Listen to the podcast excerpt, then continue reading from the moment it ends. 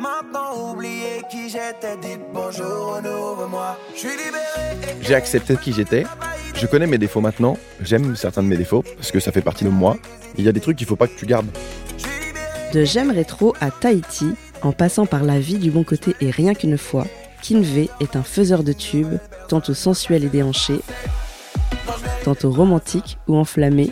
Un artiste aux 15 ans de carrière, 10 albums et un 11e cette année, équilibre. Amour, résilience, choix de vie, les thèmes de cet album reflètent sa nouvelle quête d'équilibre personnel. Je sais que je fais tout dans l'excès. Maintenant que je me connais, je le sais. C'est pour ça qu'il s'appelle équilibre, c'est que j'ai compris que si tu doses bien tout, t'es mieux. Dans ce podcast, on revient sur ses débuts, la place de la musique dans sa vie, ses succès, ses échecs et ce qu'il en a appris. On aborde aussi les événements qui ont inspiré ce nouvel album, les doutes, les remises en question et sa nouvelle philosophie de vie. En fait, on n'apprend pas nécessairement de ses réussites.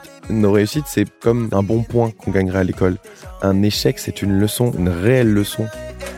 Je suis Mélanie Young, productrice de podcast, et je vous propose de découvrir Sincèrement Kevin, une discussion en toute intimité avec Kevin Bonnet, alias Kinvey.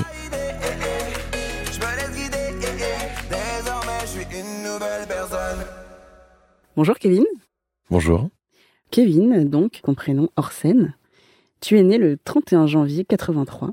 C'est exact. À Rouen. Tu as donc cette année pile 40 ans. Oui.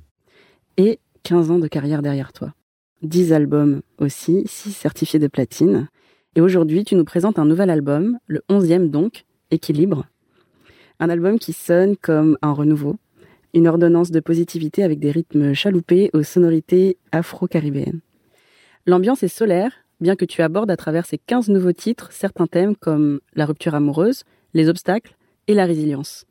Mais avant de découvrir ce nouvel album, j'aimerais revenir sur ton parcours, ta jeunesse, tes premiers succès, tes premiers échecs aussi, et comment tu as construit un nouveau toi. J'ai senti dans cet album que c'était un Kinvey peut-être plus proche de Kevin. Oui, oui, ça résume bien. Plus en adéquation, je dirais. Je pense que je me connaissais pas vraiment. Mhm. En fait, je, savais qui j'étais sans avoir vraiment exploré qui j'étais. J'ai accepté le fait qu'on ne puisse pas être parfait, même si je tends à être meilleur, tu vois. Mais euh, cet album-là, c'est vraiment, euh, c'est vraiment une plus proche partie de Kevin. Je trouve que tu as très bien résumé. Eh ben, on va voir ça en détail. Euh, mais avant ça, du coup, on va revenir un peu sur ton parcours. J'ai vu que tu étais DJ et animateur en discothèque. Qu'est-ce qui t'a amené à la musique? À Tourville-la-Campagne. Je pense qu'on est 40 habitants. Il y a rien. C'est-à-dire que euh, t'as rien, t'as pas beaucoup de gens. Moi, j'avais pas beaucoup de personnes autour de moi. Mes seuls amis étaient à l'école, en fait. Mmh. J'allais à l'école et tout. Donc, euh, j'ai commencé euh, à être attiré par le métier de pompier parce que j'avais des amis qui faisaient ça. Et je trouvais ça très louable d'aller aider les gens et tout. Après, le métier de DJ animateur, ça c'est plus c'est plus venu grâce à un mec qui s'appelle Olivier Guéry qui était DJ dans une discothèque qui s'appelait le Club 83 qui m'a donné ma chance. Puis après, je me suis fait, bah, pourquoi pas moi? Parce que ça restait avec de la musique. Mais la musique même, c'est comme un petit rêve. En fait, c'est simple, je faisais la route de trouver la campagne jusqu'à chez mes grands-parents. Ça dure 5 km, c'est pas grand-chose. Mais je me suis endormi dans la voiture et mes parents m'ont laissé dormir dans la voiture. Et ce jour-là, j'ai fait un rêve bizarre où j'avais des notes de musique sur un fond blanc nacré. Et depuis, après, j'étais attiré par la musique. Je sais pas pourquoi. J'étais attiré par la musique comme un aimant. C'est particulier. Hein. Donc, euh, tu fais tes premières armes en tant que DJ. Ouais. Et après, euh, comment ça se passe entre ce moment où tu es en discothèque et puis tes premiers succès? Ben, en soi, c'était, euh, c'est parce que j'étais en discothèque que je savais ce qui plaisait au club que j'ai voulu faire des trucs en club. Euh, moi, j'ai commencé par les discothèques à la base. Donc, euh, en, gros, je m'amusais à faire un Billy Billy. Alors, le Billy, c'est du yaourt, ce qu'on appelle le yaourt. C'est quand tu top line, en fait, tu fais des trucs. Si tu les fais en raga, tu fais les top line de raga. Tu fais les top line R&B, tu fais la même chose. Tu fais Wada, Daddy's in fire, tu, tu dis n'importe quoi, en mm. fait, et tu fais des trucs dessus. Et moi, je faisais des, du Billy raga. C'est-à-dire que je prenais les intonations de raga et je disais n'importe quoi sur de l'électro. Et ça a fait, euh, ça a créé à l'horizontale. C'était un style différent que je n'avais jamais entendu. Je me suis fait ok, si c'est ça mon truc, vas-y, fais mon truc.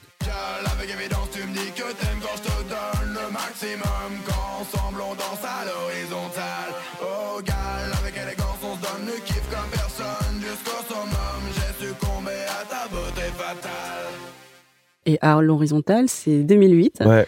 Premier succès. Il a été numéro un des clubs. Il marche toujours autant au club maintenant, alors que ça fait 15 ans. Et euh, nous, à l'horizontale, il marchait très très bien au club, mais j'avais pas réussi à transformer le succès euh, euh, populaire du morceau en vente d'album au début. J'ai pas pris ça comme un échec parce que j'étais très content vu que je partais de zéro. Donc quand tu pars de zéro, c'est pas vraiment un échec, mais c'était pas une réussite.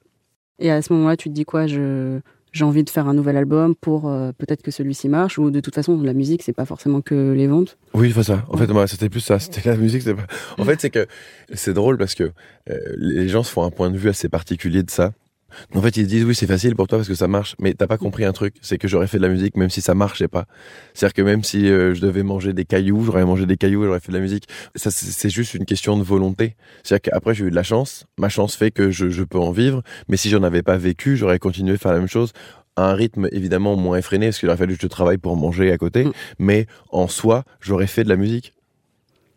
Et après cet album-là, donc tu, tu sors d'autres albums, lequel t'a fait un déclic euh, Là, j'ai l'impression que ça décolle? Bah, si tu me permets, il y en a eu plusieurs dans le sens où, euh, mais différents. Je, dirais euh, Carpe Diem parce que il y a j'aimerais trop dedans. J'aimerais trop qu'elle m'aime, mademoiselle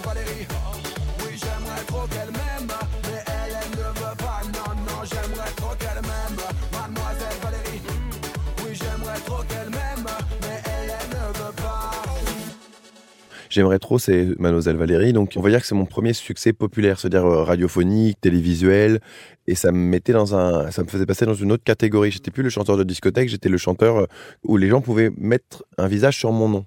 Ils savaient qui j'étais. J'étais reconnu dans la rue, ça me faisait bizarre. Hein. J'étais reconnu dans la rue, c'était très bizarre.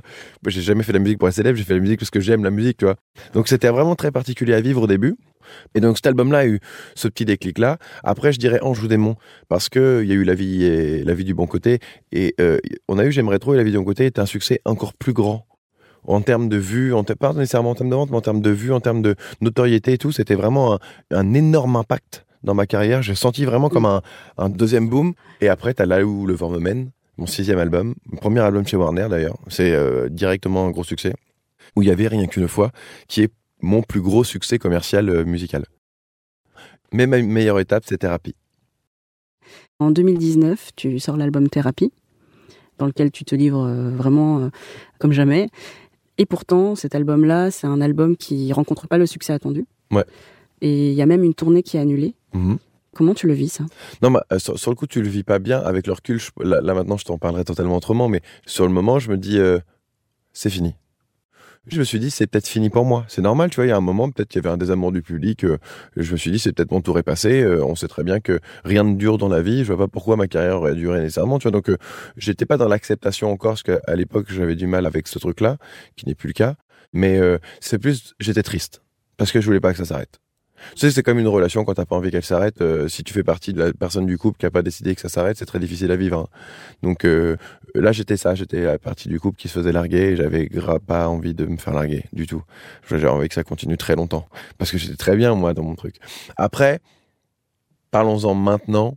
Je pense que c'est la chose la plus salvatrice qui me soit arrivée. Parce que d'un échec, on apprend peut-être plus que de victoires. J'ai appris, euh, j'ai appris plus grâce à cet échec que je n'aurais appris peut-être en 15 ans de vie, de carrière, ouais, facilement, en vrai. Et euh, Qu'est-ce si que je- tu as appris, par exemple? Bah, j'ai appris que rien n'était acquis. Est-ce qu'on l'oublie Ça, c'est comme dans un couple, je pense, en vrai. hein. C'est, on oublie, et je pense qu'en fait, on est en couple avec le public d'une certaine manière. C'est une relation qu'on a avec eux. L'amour aussi. ouais, ouais, c'est une relation d'amour de ouf, même. Ouais, c'était acquis pour moi. En fait, c'est que ça m'a permis de me remettre au travail, vraiment. Je suis pas feignant, hein, mais je crois que je le suis devenu. En fait, je me suis rendu compte que ça devenait facile. Tout était cool, tout roulait bien, en fait. J'ai commencé à réfléchir autrement. J'ai dû remettre ma, ma façon de travailler en question. Tu sais, quand t'as une manière de travailler depuis 10 ans, t'as pas envie de la changer. Tu te dis, ça marche, ça marche comme ça. Oui, mais c'est une erreur. C'est une erreur. Il faut se remettre en question. Il faut changer les choses. En fait, moi, si je veux donner un conseil aux gens qui nous écoutent, c'est poussez-vous à l'échec. Tentez des choses. Même si vous échouez, en fait, vous apprendrez bien plus que tout le reste que vous pouvez apprendre. En fait, on n'apprend pas nécessairement de ses réussites. Nos réussites, c'est peut-être euh, comme peut-être un, un bon point qu'on gagnerait à l'école. Un échec, c'est une leçon, une réelle leçon. Ouais, t'apprends plus parce que finalement, tes réussites, tu réussis, mais tu sais pas forcément pourquoi. C'est ça. Exactement. En fait, dans une victoire, tu te remets pas en question. Après euh, thérapie, donc on est en 2019. 2020, il y a le confinement. Ouais. Pendant le confinement, donc on était tous chez soi, il y avait beaucoup les réseaux sociaux. Euh, J'ai vu que sur TikTok, tu t'étais lancé à peu près à ce moment-là Exactement à ce moment-là. et que maintenant euh, tu as explosé, enfin 3 millions de personnes qui te suivent. C'est quoi ton rapport aux réseaux sociaux et qu'est-ce que ça a apporté en fait à cette période-là, donc juste après thérapie, d'être sur les réseaux sociaux et notamment sur TikTok? En vrai, euh, tu sais, j'étais vraiment dans cette résiliation de me dire, euh, de toute façon, c'est fini pour moi. Donc, euh, je suis allé sur les, sur TikTok comme si, euh, en, me disant, je vais être vraiment moi-même. Mais c'est pour garder un contact. Tu sais, quand tu fais de la scène euh, et que tu es tout le temps en contact avec des gens et tout, que tu leur parles, parce que moi sur scène, je parle beaucoup avec eux, je m'amuse avec eux et tout. Et là, bah plus rien. En fait, comme si on te disait, t'es plus chanteur. Ouais, déjà plus de scène, plus de relations avec les fans. Donc arrive en fait un rebond dans ta carrière, j'ai Ouais. l'impression après ça, puisque euh, donc euh, bon, t'as TikTok avec euh, cette nouvelle relation, tu sors un nouvel album avec le single Tahiti notamment, Ouais. et qui là bah, marche à fond. Et j'ai l'impression que tu as vécu des choses assez difficiles à ce moment-là, et notamment peut-être des personnes qui se sont éloignées. Comment t'es passé de thérapie à Tahiti et ce Mais- nouveau titre Mais déjà, ta euh, thérapie, il faut comprendre que euh, je, venais de perdre ma grand-mère qui était partie, qui faisait partie d'un des piliers de ma vie. Mm. Et euh, en fait, j'étais euh, très clairement en dépression.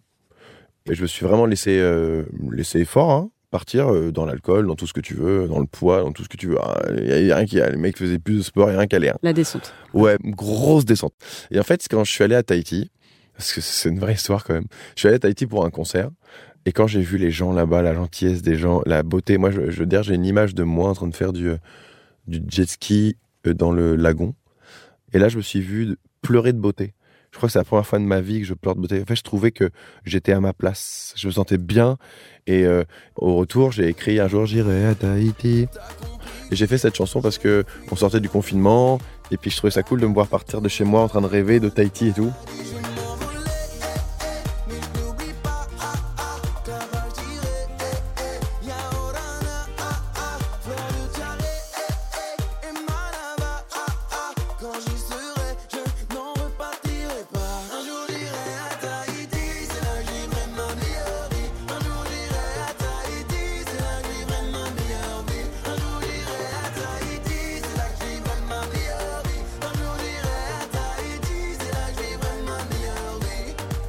Et c'est là que j'ai arrêté ma dépression. C'est de- depuis ce déclic-là, c'est tout arrêté. En fait, je me suis dit, est-ce que ta grand-mère voudrait vraiment que tu sois comme ça? Ça me semble inconcevable de m'être laissé autant dépérir. En fait, c'est la vie, c'est normal. En fait, j'aurais dû me dire ça. Elle avait 93 ans, Kevin. Tu voulais quoi? Mais c'est dur. En vrai, c'est pas dur. En vrai, c'est la vie. C'est pas dur. Je l'ai pris comme quelque chose de dur, mais c'est pas dur. En fait, c'est l'amour que j'ai pour elle, il reste là. L'amour qu'elle a pour moi, je pense qu'il est toujours intact. Et là, ça veut dire que j'aurais dû me contenter de ça. En fait, c'est juste la vie. C'est-à-dire que tu ne peux pas retenir les gens dans ta vie. C'est pas une vie. C'est comme quelqu'un, même en couple, tu ne peux pas retenir quelqu'un dans ta vie. C'est que c'est fini, c'est fini. Mais c'est pas pour autant que ce qu'on a vécu est mort. Donc ta grand-mère qui est partie, tu parles d'une histoire d'amour avec votre relation, Bah oui. mais qui finalement, euh, malgré euh, le départ, euh, reste en toi. Bah oui. L'amour ne meurt pas, je pense. Et justement, dans ton dernier album, Équilibre, tu parles euh, notamment d'amour et de rupture amoureuse, mais sous cet angle de l'acceptation du fait qu'une relation peut terminer, Ouais. mais qu'elle termine pas vraiment l'amour que vous avez l'un pour l'autre. L'amour dans le sens euh, respect, estime. Ouais, voilà, voilà. On le sent en fait ça que euh, Non, merci, tu veux dire, par exemple? Dans Merci notamment. Merci d'avoir toujours su prendre soin de mon cœur, de t'être autant battu pour d'avoir fait de moi quelqu'un de meilleur. Même si je n'ai peut-être pas été à la hauteur, même si j'ai peur que l'on fasse une erreur. Si tu penses que tu seras mieux ailleurs, laisse-moi te dire merci. Non, merci. Je parle de ma séparation avec euh, ma femme de toujours. Donc, euh, depuis, euh, ça faisait 17 ans que j'étais avec. J'ai arrêté de travailler peut-être pour être un peu plus à la maison parce que euh, je savais pas que ça allait durer autant de temps. Et puis, je me suis dit qu'on on, méritait de passer un peu plus de temps ensemble. Tu vois, et puis avec le Covid, été bien, on s'est vachement rapprochés et tout. Mais après, le Covid m'a fait vachement me rendre compte que, en vrai, ça, c'est la vie qu'elle voulait. Que je sois à la maison. Moi, j'ai réalisé que ça faisait 15 ans que je la rendais malheureuse. Je vais pas pleurer en disant ça, mais tu peux pas rester avec quelqu'un qui euh, que tu rends malheureux. Je l'aime vraiment.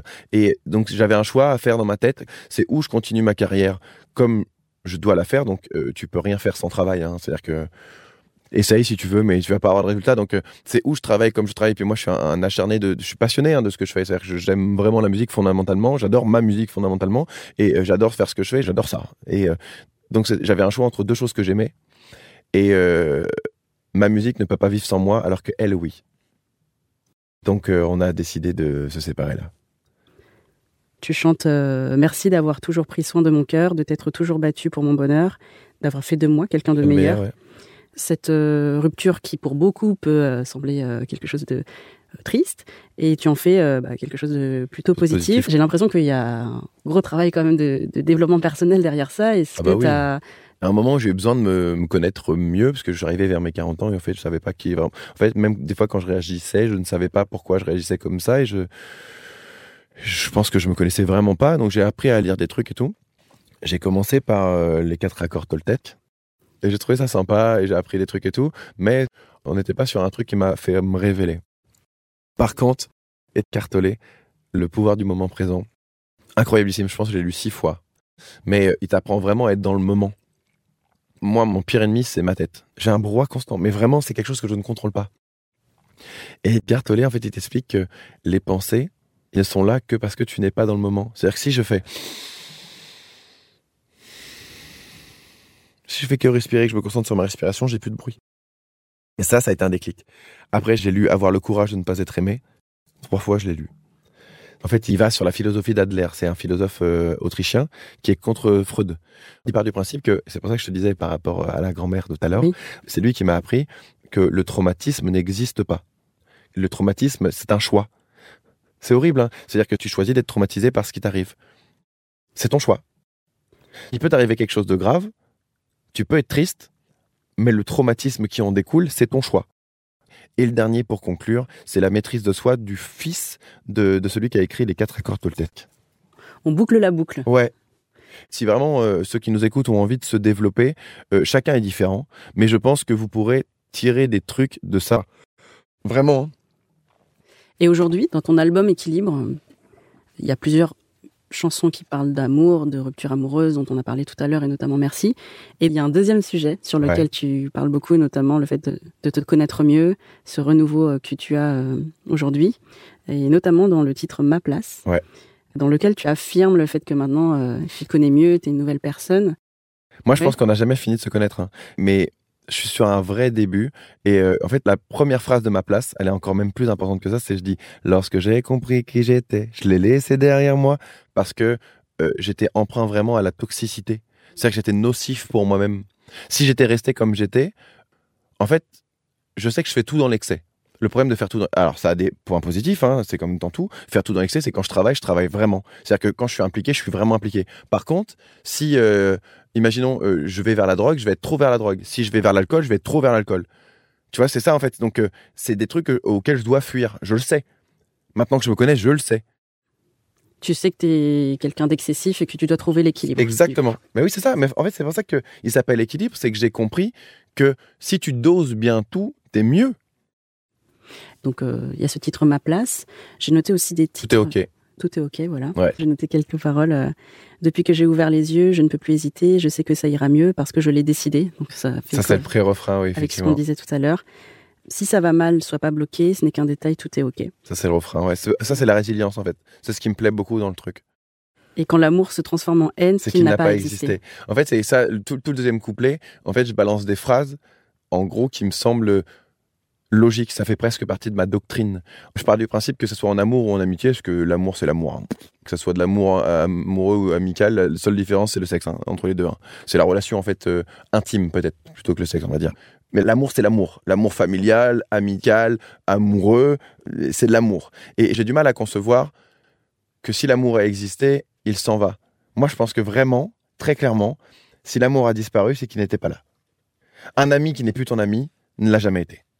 Et ça, je vais me faire des amis, je m'en fous. Hein. Mais pour moi, c'est sûr, c'est vraiment une certitude. Hein. Un ami qui n'est plus ton ami n'a jamais été ton ami. Réfléchissez bien à ça. Hein. Mais vous pouvez le tourner dans tous les sens. Vous pouvez vous dire, ouais, mais non, il n'y a pas de ouais, mais non. un ami qui n'est plus ton ami n'a jamais été ton ami. C'est une certitude.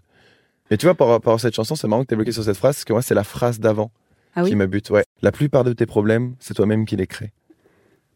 Et en fait, cette phrase-là, pour moi, elle résonne tellement. Parce que quand tu as un esprit comme le mien, qui se raconte des histoires fortes, hein, bah, ma grand-mère. hein. Ouais, mais si j'étais allé la voir, non, elle serait morte, Kevin. En gros, pour la faire courte, je devais aller la voir le mardi, et j'étais fatigué parce que je revenais de tourner. Je lui ai dit, bah, j'aimerais te voir demain. Elle a pas eu de lendemain. Ça aurait changé quoi? Vraiment. Non, mais Toi, con- tu te serais senti plus serein en te disant j'ai Oui, donc c'est en égoïste. fait. Mm. non, mais clairement, disons les choses. C'est ça, en fait, c'est que j'étais égoïste. Mais pour elle, ça aurait rien changé. hein. Ah mais clairement, elle serait partie, elle serait partie. Et je me suis dit oui, mais elle serait peut-être partie plus heureuse. Non, elle est partie dans son sommeil. En fait, c'est que je me suis inventé des histoires. Elle est partie dans son sommeil. Elle pouvait pas avoir plus belle mort, donc euh, je suis très content pour elle. Et, euh, et en fait, non, c'était de l'égoïsme. C'est-à-dire que là, tu te rends compte à quel point t'es toxique. C'est toxique pour les autres, t'étais toxique pour toi. Et c'était vraiment, j'avais l'impression d'être toxique. Presque mauvais. Moi qui me considère comme quelqu'un de bon, tu vois. Parce que j'essaie vraiment de faire du bien autour de moi. Et là, je me suis rendu compte que, ah ouais, mais non. Pas tant que ça. Bah non, pas tant que ça. C'est horrible, hein C'est vraiment, c'est ça. C'était le bilan, c'était pas tant que ça. Il a fallu que je réfléchisse à pourquoi je faisais du bien aux gens. Est-ce que c'était pour moi? Est-ce que c'était pour qu'on me dise merci? Ah oui, t'es quelqu'un de bien C'était vraiment pour moi. Et c'est horrible de savoir ça. Ça veut dire que, en fait, t'avoues que t'étais une bonne personne, mais en fait, t'étais une mauvaise. T'imagines? Non, mais c'est dur, dur, hein C'est-à-dire que j'ai enlevé toute toxicité. C'est pour ça, je te jure, la phrase ma place, c'est pour ça que je l'ai mis en dernier dans l'album, c'est quand je dis Lorsque j'ai compris qui j'étais, je l'ai laissée derrière moi. Pour moi, elle est tellement forte. Ah, Elle apparaît anodine, hein. elle apparaît même bête. En fait, elle est tellement pas. C'est-à-dire que c'est le contraire, c'est que j'ai accepté qui j'étais. Je connais mes défauts maintenant. Je les canalise. Certains défauts que j'ai, je les aime. J'aime certains de mes défauts parce que ça fait partie de moi. Mais ça, non, c'est pas possible. Ça, c'est toxique pour les gens et pour moi. Il y a des trucs qu'il faut pas que tu gardes. T'as hum, dans ce dernier album aussi euh, un titre qui s'appelle euh, Tu mentais. Oui. J'ai l'impression que à travers euh, tes différents albums, donc pas dans tous tes albums, mais il y a, il y a des titres qui parlent beaucoup de mensonges, de trahison. De c'est quoi pour toi la place de la bah, de la sincérité dans dans tes relations et pourquoi ce titre-là? Bah, en fait, la place sincérité, euh, je pense qu'elle est primordiale parce que la sincérité découle de la confiance. Et la confiance, quelle que soit la relation, c'est dans les quatre accords Toltec, il dit un truc, c'est il dit la parole doit être impeccable. Ça veut dire que le mensonge n'a pas réellement sa place. C'est-à-dire que moi, je préfère une dure vérité qu'un mensonge de courtoisie.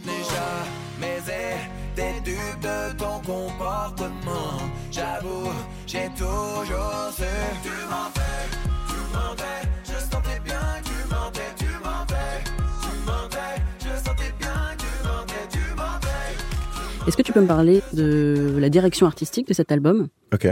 Comment tu l'as imaginé? Il y a eu un Kinvey de phénomène jusqu'à 7. 7, c'était un peu la mort de Kinvey pour moi, parce que je m'étais perdu. Thérapie, ça a été. J'ai voulu vraiment briser Kinvey pour recommencer à zéro. Rêver est le début. Là, on fait partie. C'est le troisième album de ma trilogie. Rêver, diamant, équilibre. Vous ferez attention que les trois premières lettres fassent red comme rouge. On sait jamais. Moi, je dis ça, je dis rien. Et euh, musicalement, je suis allé chercher euh, des compositeurs à droite, à gauche. Tout ce que tu peux entendre là, c'est ce qu'il peut y avoir dans ma playlist, tu vois, genre. C'est mon style musical. Vraiment, vraiment fort. Mais j'ai été inventif, hein. je suis pas allé pomper un style musical à droite à gauche. C'est juste que, par exemple, j'ai travaillé avec Max et Seni. Max et Seni, c'est deux gros compositeurs qui ont fait des morceaux pour Aya, entre autres, mais quand je les ai contactés, c'était plus parce qu'ils ont fait c'est Max à la guitare, Seni au piano. Ils ont fait J'avoue, j'avoue, un titre que j'adore de ouf. Et euh, j'aime leur touche très. euh, je vais dire soleil parce que j'aime bien englober. euh, pour moi, soleil, c'est. Tu sais, quand tu écoutes un morceau qui vient euh, des Antilles, euh, ou de La Réunion, ou de Tahiti, ou d'Afrique. Pour moi, quand je dis soleil, c'est que ça m'emmène en voyage. C'est-à-dire que c'est pas quelque chose que, par exemple, il y a 50 ans, on aurait pu écouter en France normalement. Tu vois C'est Mhm. que nous, la, la musique française, c'était très pop. Me demande pas pourquoi j'habite en Normandie, il y a rien de soleil dans, dans ma Normandie, tu vois. Il n'y a pas de soleil du tout. Justement, peut-être que tu avais besoin d'aller c'est ça, c'est ça. C'est peut-être que j'avais besoin de le chercher en musique. Et, euh, et c'est vraiment ce que j'ai voulu mettre en, en exergue dans, dans l'album, parce qu'on a quand même fait du Sega. Sega, c'est un style particulier de La Réunion et de l'île Maurice. On a fait de la musique euh, afro. On a fait de la musique euh, de, de divers endroits euh, de, du monde parce que j'aime vraiment ça. Je me retrouve vraiment dans ça. Pour finir, on est sur euh, un album d'équilibre. Ouais. Qu'est-ce qu'on peut te souhaiter aujourd'hui pour euh, trouver ou continuer à être en équilibre? Je pense que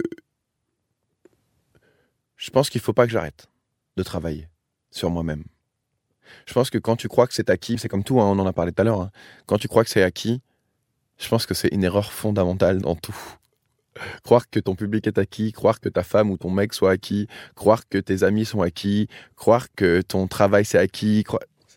La règle du jeu est que rien ne dure. Si tu as accepté ça, tout va très bien.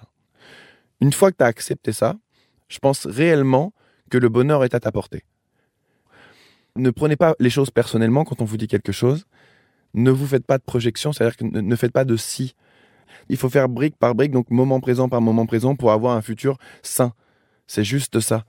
Pas de projection, pas de retour dans le passé, juste du présent. Pensez à ça. Voilà, bon courage à vous. Bah, Merci beaucoup Kevin. Merci à toi, merci beaucoup. Vous venez d'écouter Sincèrement Kevin, un podcast Warner Music France avec Kinvé. Produit par Bonjour Podcast à l'occasion de la sortie de son album Équilibre. Ce podcast est disponible sur toutes les plateformes d'écoute. Présentation, interview et réalisation, Mélanie Young. Prise de son, montage et mixage, Julien Rebourg. Et derrière le micro, Kevin Bonnet, alias place.